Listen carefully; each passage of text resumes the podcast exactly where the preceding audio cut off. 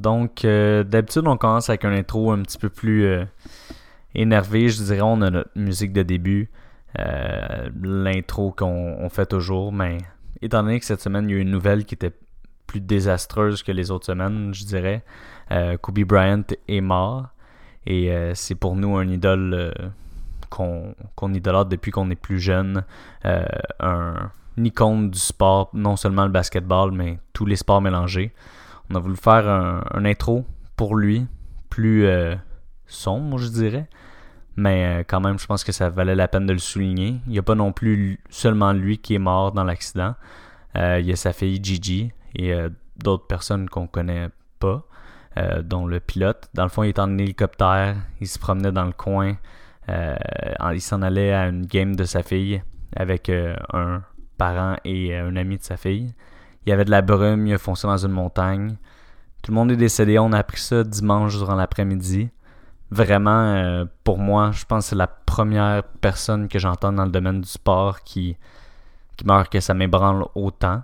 Donc, je pensais que ça valait la peine d'en parler. Il y a beaucoup des joueurs de la NBA, de la NFL, même de la NHL, lors du match canadien de lundi. Ils l'ont souligné au début de la partie.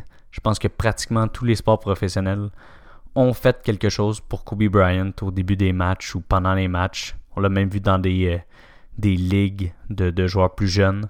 On l'a vu à LA, à l'extérieur des bâtisses, dans le, le Coliseum des Rams. Donc, je pense que c'est une nouvelle qui dans tout le monde du sport. Ça valait la peine d'en parler, ça valait la peine de faire le point là-dessus. Je ne sais pas si tu avais quelque chose à dire aussi, William. Absolument. Euh, ben écoute, c'est sûr que je pense que comme toi, j'ai été énormément ébranlé par euh, cette nouvelle-là. Euh, Kobe Bryant, ben pour ceux qui nous écoutent, si vous êtes un peu dans la même tranche d'âge que nous, les 20 à 40 ans, mais on a pas mal grandi en regardant justement ses succès, ses championnats, des moments historiques. c'est sûr que là, on a la, chance de revoir beaucoup de photos qui, qui file sur le net de ses accomplissements, puis ça, nous ramène un peu dans une période nostalgique. Euh, je pense que effectivement, Kobe Bryant, c'est un, c'est un idole pour plusieurs, c'est un modèle, pas juste au, comme joueur de basketball, mais je pense comme, comme être humain. Euh, il, y a, eu beaucoup de, de bruit autour du fait que c'est un gars qui travaille extrêmement fort, puis il y a une quantité incroyable d'athlètes de tous les sports en ce moment qui s'inspiraient de lui juste pour l'éthique de travail, on mentionne aussi que c'était vraiment un, bon père de famille, euh, vraiment des valeurs familiales à cœur, euh, un excellent coéquipier aussi. Donc c'est sûr que c'est une, une, dure perte pour le sport en général.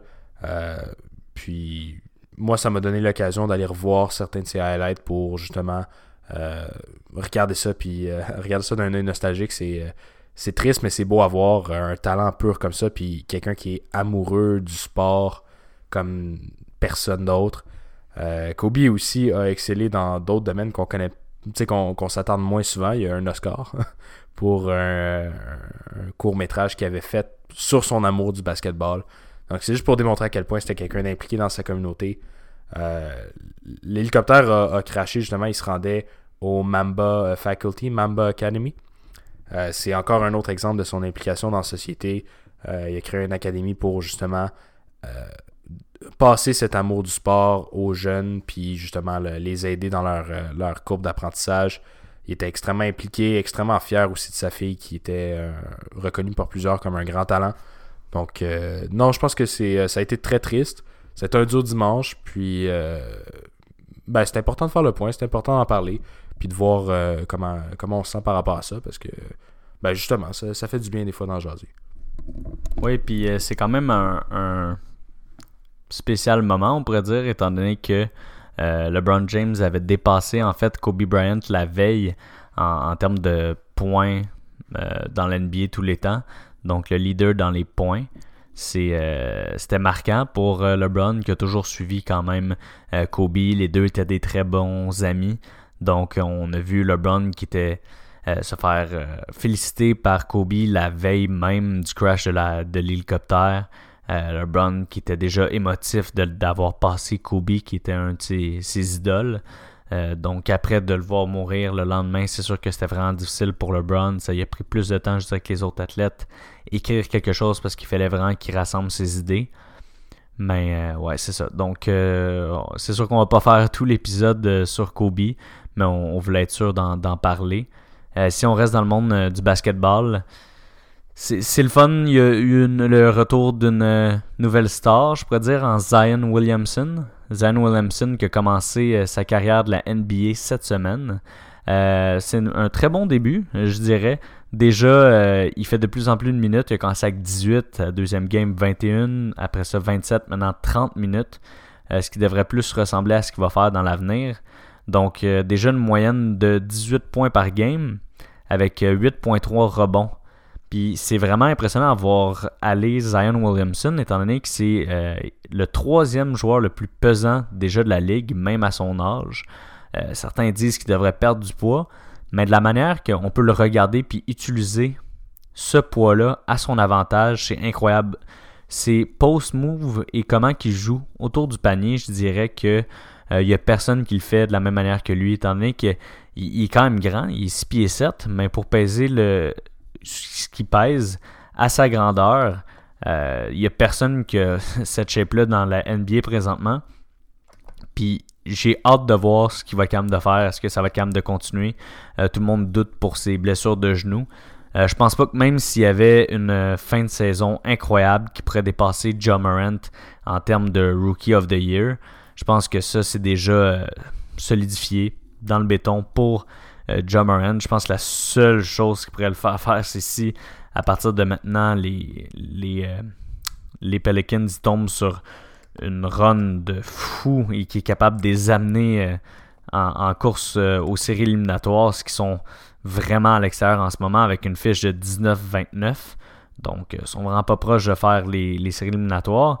si on regarde du côté des, de des Grizzlies de Memphis, l'équipe à John Morant, sont 23-24. Donc, juste pile en train de faire les séries en ce moment.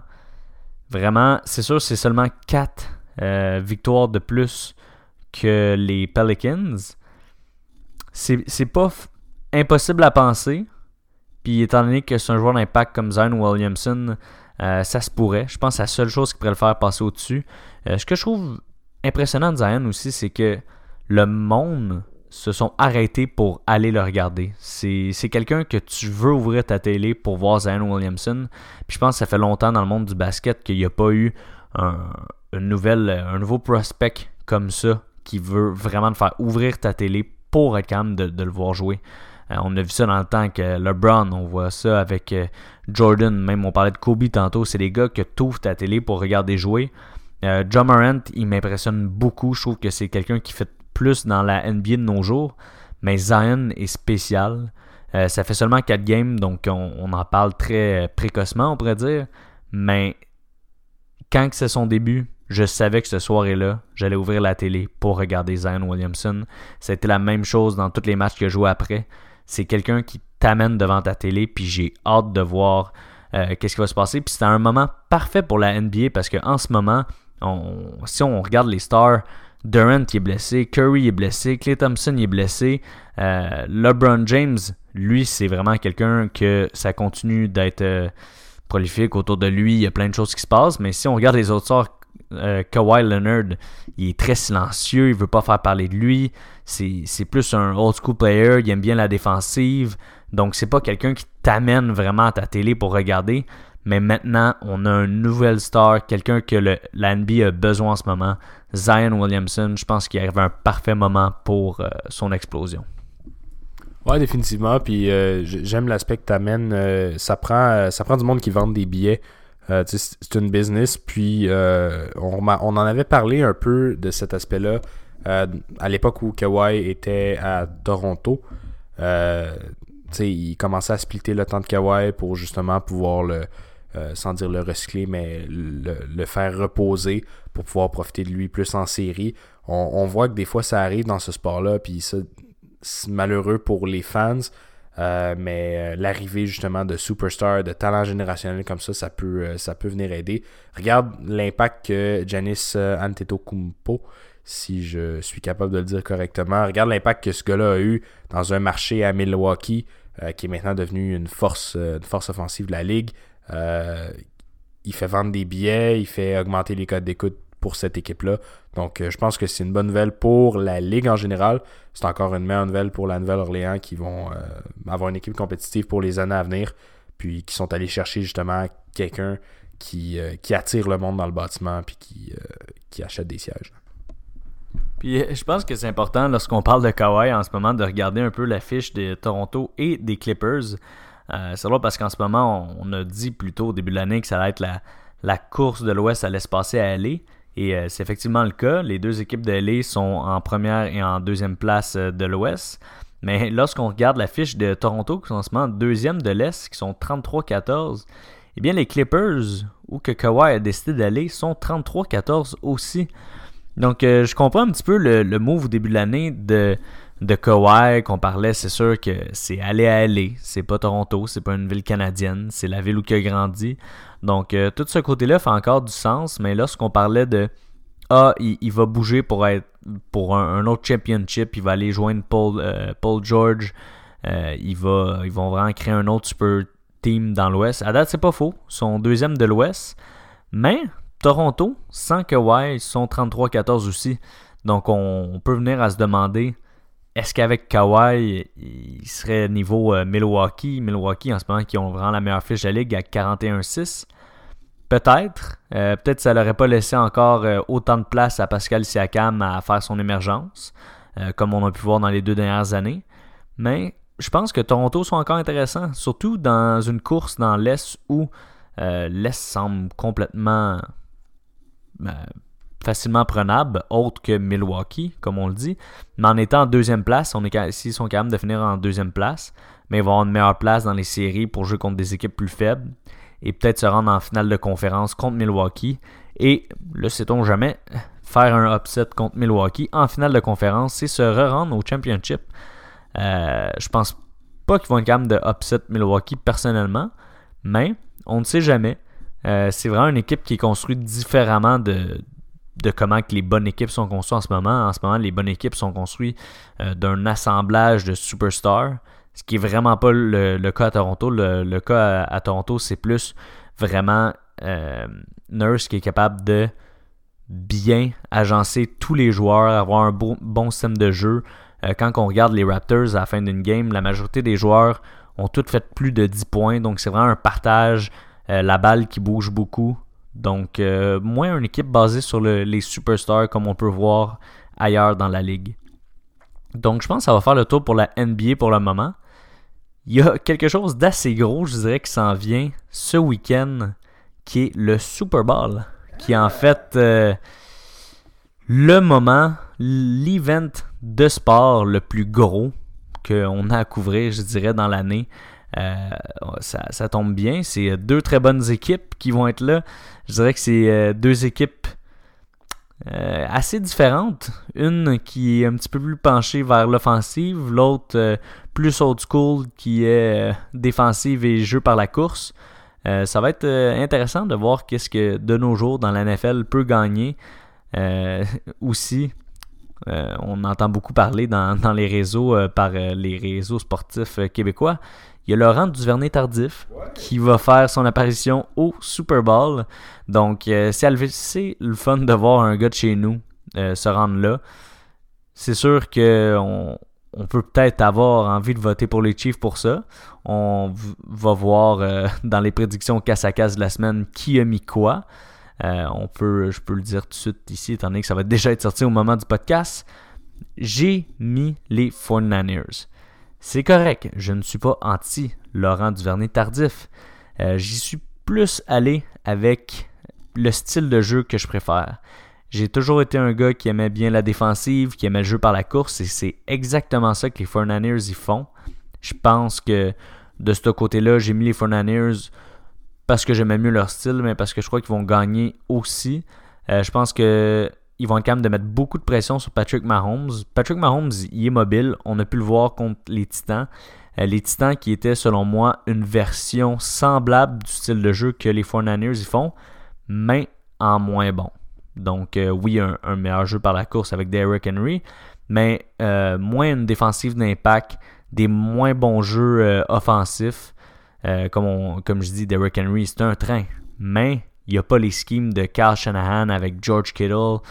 Euh, je pense que Ryan Tannehill a fait un, bon travail cette année.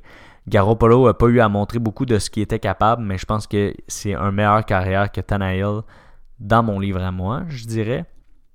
Euh, du côté de Will et Tom, ils ont mis les Chiefs. Donc, euh, j'aimerais entendre Will maintenant sur les Chiefs. Absolument. écoute, je pense que c'est le meilleur match-up qu'on pouvait avoir pour ce Super Bowl-là. C'est une confrontation parfaite. Dans le fond, c'est la, probablement la meilleure offensive de la ligue contre probablement la meilleure défensive de la ligue. ça va être. ça devrait être un show. Tu sais, dans les deux dernières années, on avait droit aux Patriots qui euh, jouent avec un style de jeu qui est plus lent, euh, généralement plus conservateur. Euh, ça leur permet de gagner la plupart du temps. Mais c'est moins excitant à regarder. Là, on a la chance de voir deux équipes qui, justement, avec des, génies offensifs à la barre des équipes. je crois personnellement que ça va être le moment d'Andy Reid. je pense que personne, puis pour citer Sammy Watkins, il n'y a personne dans la ligue qui mérite autant un Super Bowl que Andy Reid. Je pense que offensivement, c'est un des plus grands génies euh, de l'histoire de la NFL et j'ai l'impression qu'il y a plus d'un tour dans son sac pour percer cette défensive-là, euh, qui n'est pas imbattable. On se rappelle que les 49ers ont quand même accordé beaucoup de points, euh, surtout en fin de saison. Moi, je pense à une game contre les, Saints, qui, ont une très bonne offensive, qui ont scoré plus de 40 points. Donc, c'est pas impossible justement de, percer cette, défensive-là.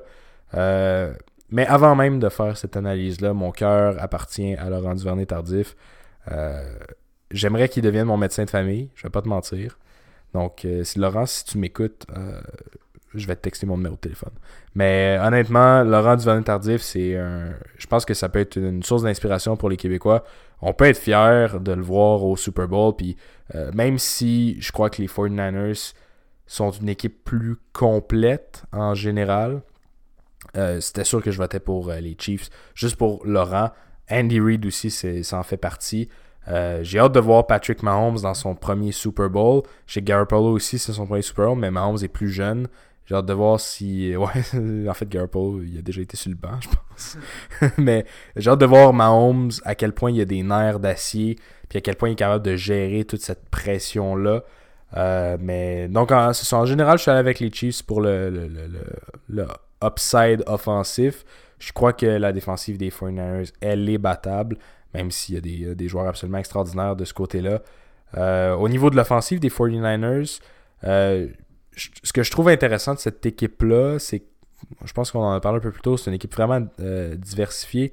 Ils, ont, ils, courent beaucoup le ballon, même que Garoppolo, je pense qu'il a lancé 8 passes la dernière game. Donc, ils ont beaucoup d'options de course. Puis Shanahan est un excellent designer de play. Donc ça fait en sorte qu'au niveau de la course, ils sont durs à battre. Les Chiefs n'ont pas la meilleure défensive contre la course. Euh, bien qu'ils ont été capables de, quand même relativement bien gérer euh, Derrick Henry. Euh, donc à ce niveau-là, ça va être intéressant à voir. Je pense que des George Kittle, c'est toujours, toujours fascinant de les regarder. aussi, Kyle Juszczyk, qui est, un, qui est probablement le meilleur fullback de la ligue. Euh, je pense que s'il y a quelqu'un qui mérite d'être à ce match-là à nouveau, parce qu'il a déjà joué pour les Ravens contre ces 49ers-là, euh, si je ne me trompe pas. Euh, donc Kyle Juszczyk, ça va être intéressant de le voir. Je pense qu'on attribue beaucoup les, les, succès offensifs et par la course au design du coach, à Raheem Mostert qui est tout simplement incroyable, à Coleman qui réussit à faire des gros jeux aussi. Bref, ils ont beaucoup de bons joueurs, mais c'est une des rares équipes de la ligue qui utilise un fullback à pratiquement tous les jeux. Ça a, ça un impact, veut, veut pas. Euh, le fullback qui permet justement de faire des, euh, blocs. Puis en plus de ça, Yushek, c'est un joueur qui est très versatile, qui est capable d'attraper le ballon puis de le courir. Donc ça peut être une, euh, carte cachée, si je peux me le permettre. donc c'est pas mal ça au niveau de l'offensive des 49ers. Ma crainte, c'est que Garoppolo ne donne pas un aussi bon show que Mahomes va en donner un. J'ai peur que j'ai peur justement d'être déçu de ce côté-là, mais je suis pas mal sûr qu'on va avoir droit à un match serré et un match haut en points. Ouais, et tu parles de Garoppolo. Je pense pas que Garoppolo va pouvoir encore lancer 7 à 8 passes dans une, partie.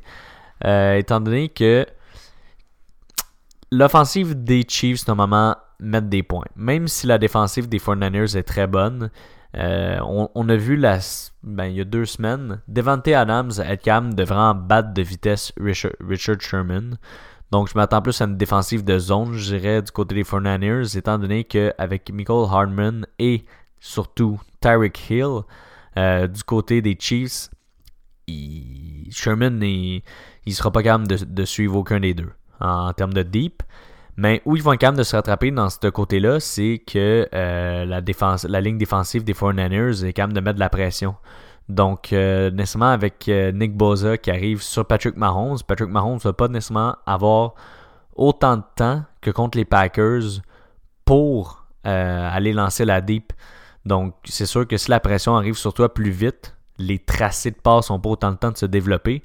Donc, ça ne va pas laisser à, des joueurs comme Hill et Hardman le, temps de développer leur route.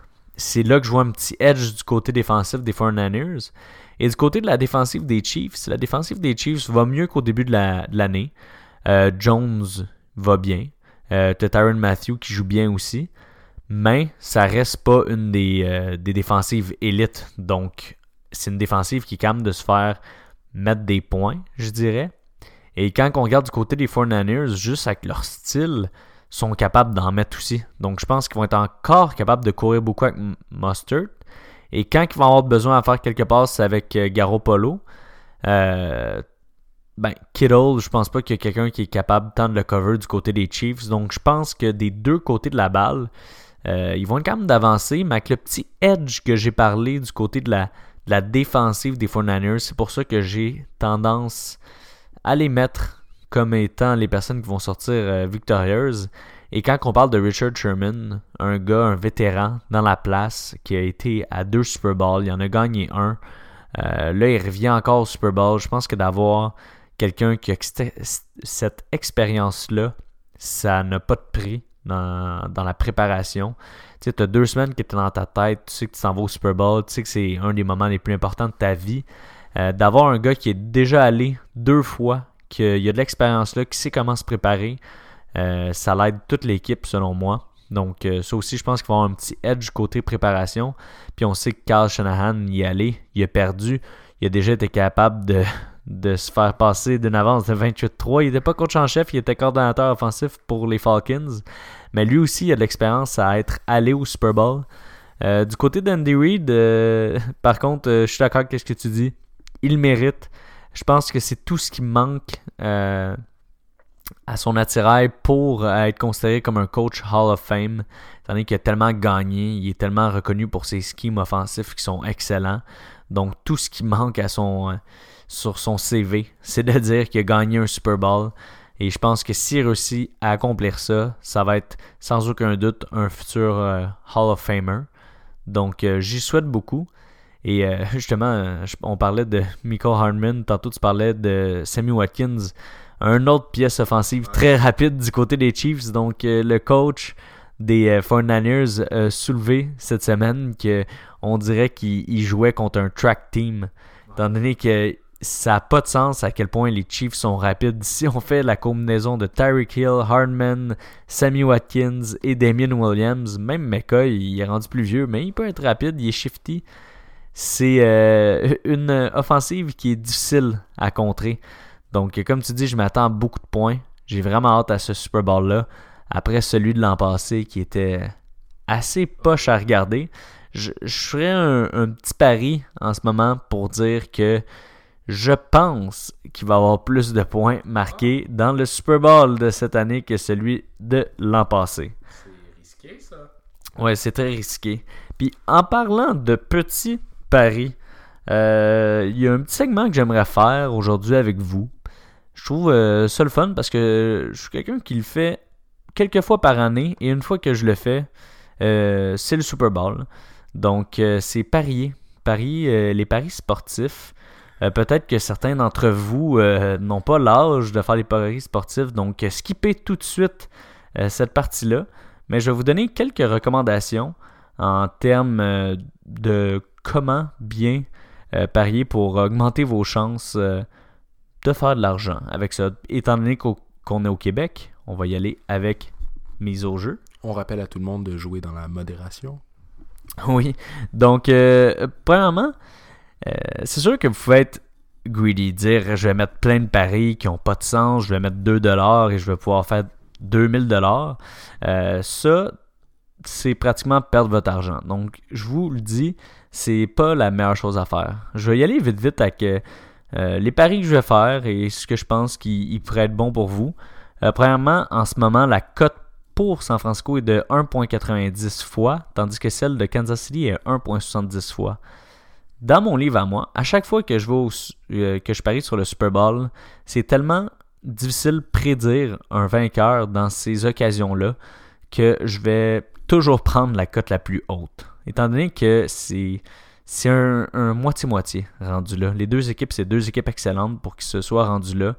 Euh, on ne sait jamais ce qui va se passer, donc je prends toujours la cote la plus haute des deux, qui est en ce moment San Francisco. Donc 1.90, c'est pas la plus haute cote que j'ai vue pour euh, une victoire de Super Bowl, étant donné que c'est assez chaud cette année, ce qui pourrait se passer, mais c'est quand même bon. Donc déjà là, en mettant 20$ avec une cote de 1.90, vous pouvez faire 38$, donc quasiment doubler votre euh, pari. Si vous êtes quelqu'un de très conservateur, vous pouvez vous arrêter là. Mais moi, d'habitude, j'aime faire 2 à 3 paris pour euh, augmenter mes chances de gagner. L'autre pari que je trouve qui est toujours plus facile à parier, c'est celui, euh, appelle le over-under. Donc, chaque fois qu'il y a une partie de football, Vegas, ou dans ce cas-ci, mise au jeu, euh, prédisent le, nombre de points qui va être, euh, qui va être compté dans cette partie-là. Donc, vous faites parier, est-ce que vous pensez qu'il va avoir plus ou moins de points euh, que ce que, ce que ils disent? Donc, dans ce cas-ci, il y a un over-under de juste le retrouver. Ce sera pas bien long, je pense que c'est 55. À quel est-ce qu'au Québec, on a l'équivalent de Vegas, comme une ville du vice? ce serait drôle qu'on dise, mettons, genre, Matane pense que San Francisco va gagner. ouais, c'est euh, tremblant au casino. Ah, Donc, euh, en ce moment, il y a le vrai over-under de 54.5. Et euh, si vous dites plus ou moins, ça donne une cote de 1.80. Vous pouvez y aller avec d'autres types de over-under. Donc, il y a 49, 59 aussi qui donnent des meilleures cotes. Euh, mais le, plus normal, je dirais, c'est le 54.5. Étant donné que depuis tout à l'heure, on dit qu'on pense que ça va être un match très offensif, moi j'irais avec le over, donc plus de points que 54.5. Quand on regarde ça, 54.5, c'est euh, environ 27 points par équipe. Je pense qu'on va euh, faire plus que, points que ça. Donc je choisirais facilement le plus de 54.5 points dans, le match. Donc là, en ce moment, on est rendu avec une mise de 3,42.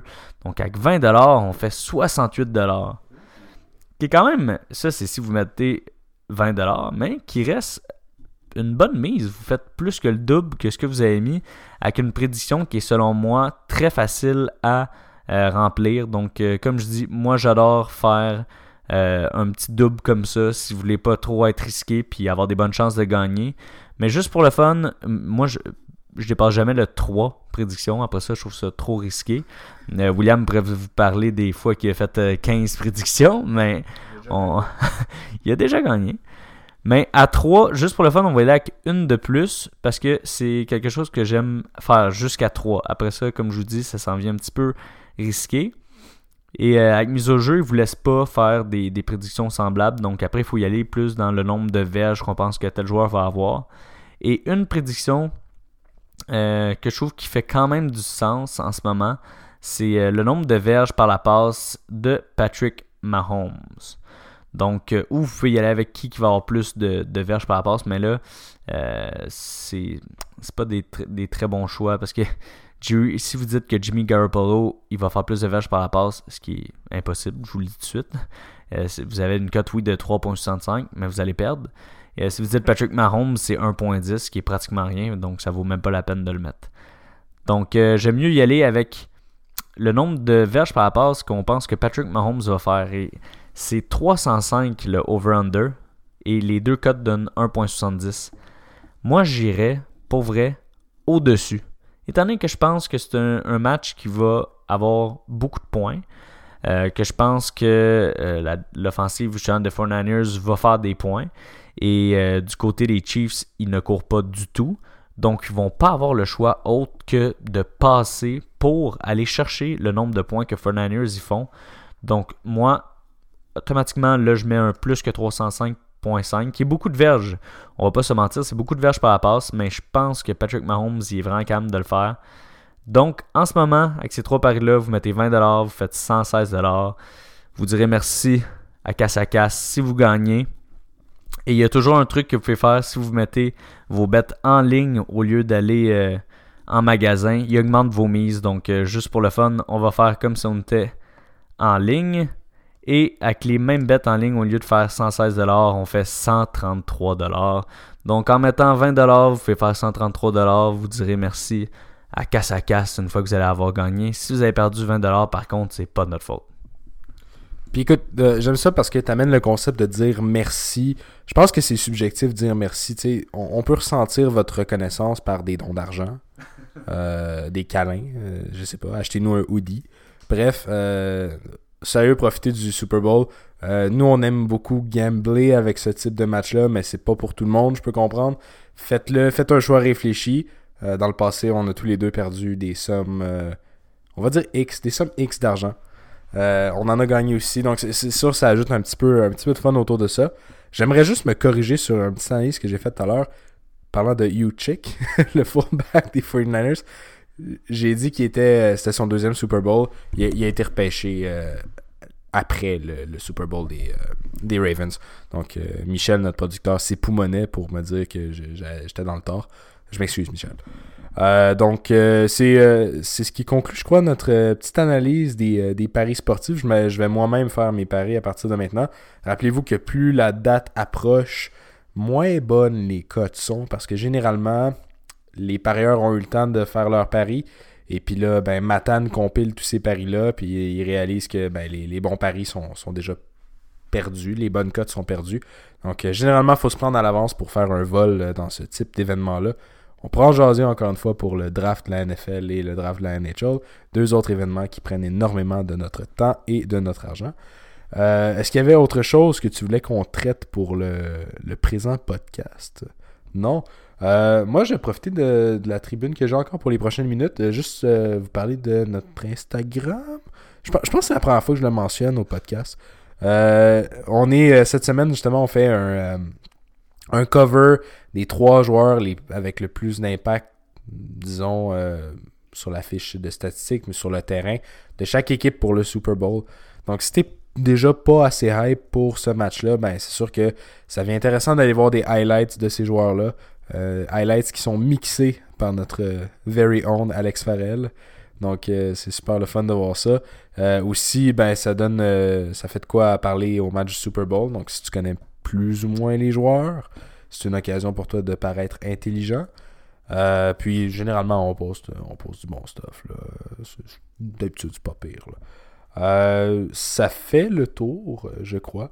On va vous souhaiter une semaine, une fin de semaine du Super Bowl des plus extraordinaires. On vous souhaite de réussir dans vos paris. Et puis, euh, faites-vous de la bonne bouffe. Si ça vous tente, envoyez-nous donc une photo de votre setting à la maison. Euh, nous, on va partager justement, euh, Alex, c'est notre, euh, notre host de la soirée. C'est une tradition dans notre groupe d'amis. Puis on va partager des photos. C'est toujours pas mal mémorable ce qu'Alex réussit à faire. La barre est haute, mon job. Mais si ça vous tente de nous partager vos parties de famille, parties d'amis, même si vous êtes tout seul puis vous l'écoutez, comme envoyez-nous une photo, ça va être le fun. puis on va pouvoir repartager ça en story sur nos, nos réseaux sociaux donc pour accroître cette communauté. Euh, bonne semaine à tous.